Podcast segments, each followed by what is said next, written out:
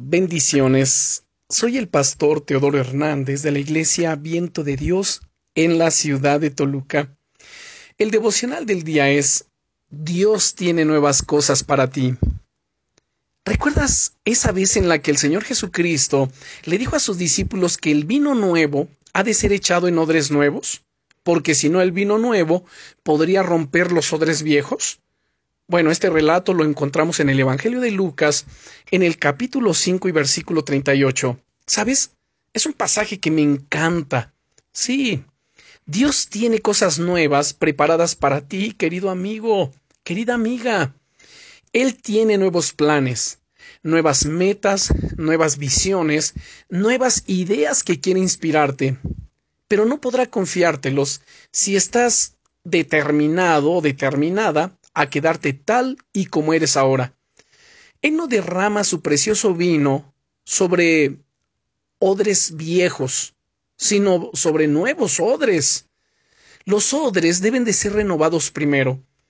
Es por eso que el apóstol Pablo, en el famoso capítulo 12 de la carta a los romanos, nos dice, en el verso 2, no os conforméis a este siglo, sino transformaos por medio de la renovación de vuestro entendimiento, para que comprobéis cuál sea la buena voluntad de Dios, agradable y perfecta.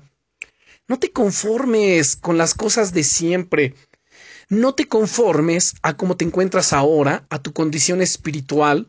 Dios quiere que te renueves por medio de tu eh, de cambiar, de transformar tu entendimiento, o sea, tu forma de pensar y de ver las cosas, para poder así compartir contigo todas las cosas nuevas y gloriosas que Él ha preparado para ti.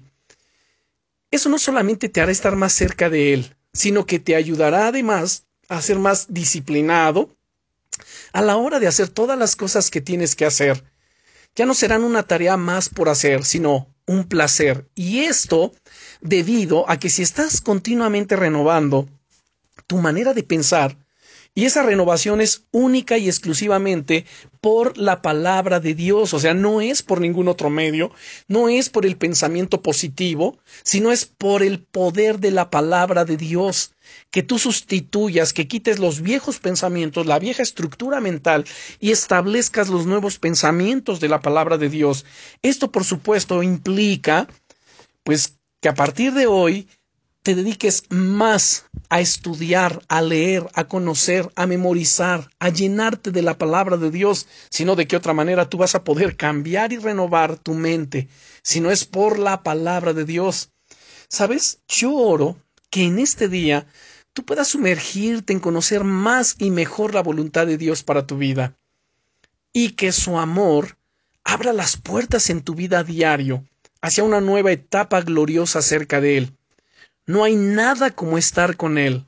Todo lo terrenal, todo lo que se encuentra en esta tierra, todos nuestros logros, proyectos, lo que estamos, lo que hemos realizado, logrado, alcanzado, y aún lo que no hemos logrado, todo eso un día se va a quedar. Por eso es que es mejor estar con Él, estar cerca de su corazón, estar caminando a la luz de su presencia, de su buena palabra, su amor quiere renovar tu vida para siempre. Oremos, Señor. Quiero agradecerte porque sé que tienes nuevas cosas para mí. Mientras camino en esta tierra, ayúdame a renovar mi manera de pensar, a transformarme por medio de la renovación de mi entendimiento, que es a través de tu palabra, para que pueda comprobar cuál es tu perfecta voluntad, buena y agradable para mi vida. Gracias en el nombre del Señor Jesucristo. Amén. Y recuerda, te llevo en mi corazón y en mis oraciones. Bendiciones.